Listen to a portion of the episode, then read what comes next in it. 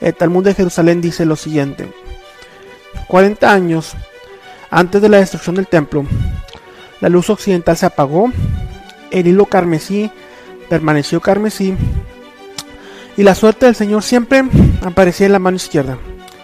Cerraban las puertas del templo de noche y se levantaban en las mañanas las personas y las encontraban abiertas. El Talmud Babli en el Tratado de Yoma 39 dice, Nuestros rabinos enseñaron durante los últimos 40 años, antes de la destrucción del templo, la suerte para el Señor no apareció en la mano derecha, ni la correa del color carmesí se volvió blanca, ni el oeste más claro brillaba, y las puertas del templo se abrían solas. Entonces, ¿de qué están hablando estos dos eh, Talmud? Por el lado tenemos el Talmud de Jerusalén, el Yerushalmi, por el otro lado el Talmud de Babli, el Talmud de Babilonia. Y los dos están hablando del mismo relato, de la misma anécdota. Los dos están registrando un dato histórico muy, muy, muy importante. Es necesario recalcar lo que dice el Talmud Yerushalmi, el Talmud de Jerusalén, en la página 156 a 57. 40 años antes de la destrucción del templo. ¿Cuándo sucedió la destrucción del templo? En el año 70 después del Mesías, después de Cristo. Entonces, 40 años después del año 70, llegamos al año 30 después de Cristo. En la festividad de Yom Kippur, el Eterno nos manda en Levíticos 16 al sumo sacerdote hacer un lote, una suerte, para determinar cuál eh, macho cabrío sería para el Eterno y cuál macho cabrío sería para Azazel. El de Azazel sería el chivo expiatorio y ese chivo expiatorio se le ponía un cordón rojo.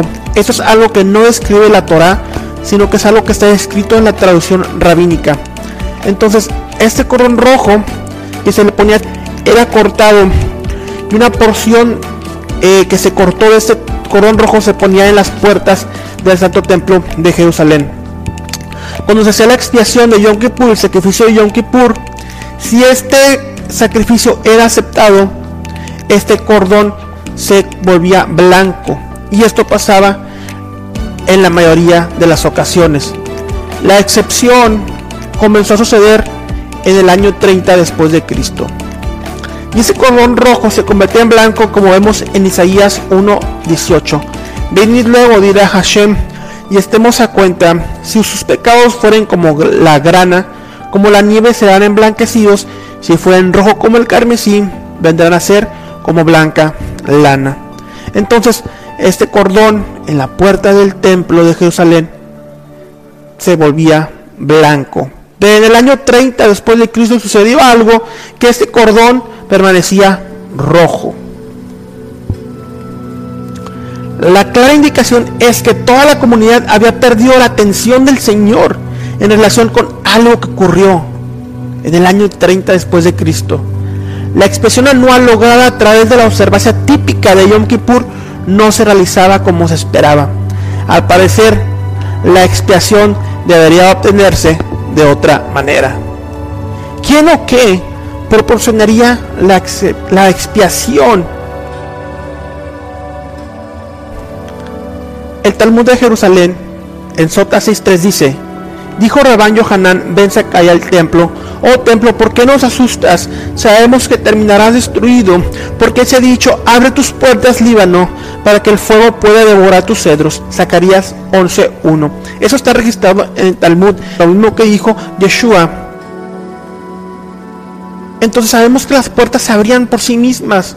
Era algo milagro y los rabinos interpretaban esto con la destrucción del templo que en sí sí fue destruido por fuego. Lo incendiaron el ejército romano para sacar, derretir y sacar todo el oro que había dentro de él.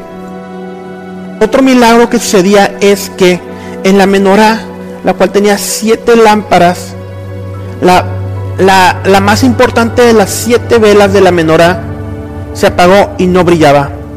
Cada noche durante 40 años, la lámpara principal del candelabro del templo, el de la menorá, se apagó por sí misma sin importar los intentos de los sacerdotes para mantenerla encendida. Ernest Martin dice lo siguiente, de hecho en el Talmud se nos dice que al anochecer las lámparas que no estaban encendidas durante el día, las cuatro lámparas del medio permanecían apagadas, mientras que las dos lámparas orientales normalmente permanecían encendidas durante el día. Debían volverse a encender las de las llamas. De la lámpara occidental, que era una lámpara que se suponía que debía permanecer encendida todo el día, era como la llama eterna que vemos hoy en algunos monumentos nacionales. Esta lámpara occidental debía mantenerse encendida en todo momento.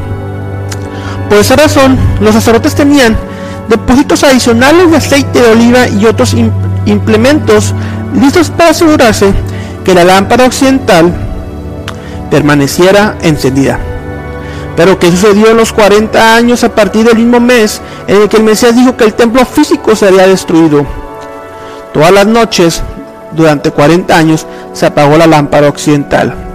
Y esto a pesar que los sacerdotes preparaban de manera especial la lámpara occidental cada noche, que permanecería constantemente ardiendo toda la noche.